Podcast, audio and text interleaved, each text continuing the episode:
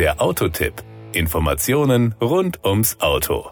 Ich weiß, gerade steht die IAA, genauer gesagt die IAA Mobility 2023 vor der Tür. Und nein, ich werde nicht daran teilnehmen. Seit dem Umzug der IAA von Frankfurt nach München habe ich den Eindruck gewonnen, dass sich ein Besuch dort kaum noch lohnt. Denn auch viele Autohersteller wenden sich von der IAA ab und das sind nicht die unbedeutendsten. Fehlen werden dort diverse Marken des Stellantis-Konzerns. Auch General Motors, Toyota und Luxusmarken wie Lamborghini, Ferrari und Bentley glänzen durch Abwesenheit, um nur einige zu nennen. Ob die Eintrittspreise, zu denen für die meisten auch noch gesalzene Hotelkosten hinzukommen, das wert sind, muss jeder für sich selbst entscheiden. Ich habe mich stattdessen für einen Blick in die Automobilhistorie entschieden und bin bei Seat gelandet. Genauer gesagt beim Seat 600, den die Spanier aufgrund seiner Form Pelotilla, zu Deutsch Bällchen nennen. In Spanien erinnert man sich gerne an den kugeligen Volkshelden, der dort ab 1957 automobile Freiheit brachte und dem Land den Weg in die Moderne ebnete. Wenn also ein Seat 600 durch Barcelona fährt, dann bleiben viele Menschen für einen Moment am Straßenrand stehen, lächeln versonnen oder winken den Insassen fröhlich zu und freuen sich. Der letzte Seat 600 lief übrigens vor 50 Jahren in der Zona Franca in Barcelona vom Band. Doch sein Erbe wirkt bis heute nach und zwar nicht nur in den Herzen der Spanier. Wenn Sie den Wagen auf Fotos sehen, wird sich Ihnen sofort die Ähnlichkeit des Wagens mit dem Fiat 600 aufdrängen und ja,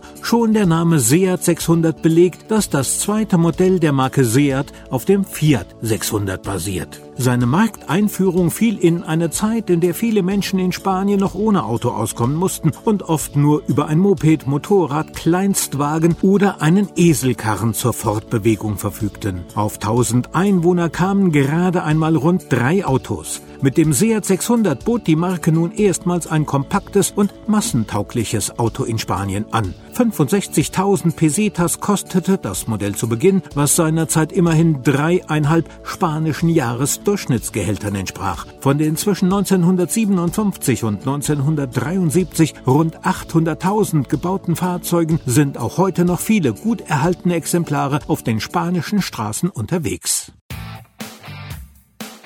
Das war der Autotipp. Informationen rund ums Auto.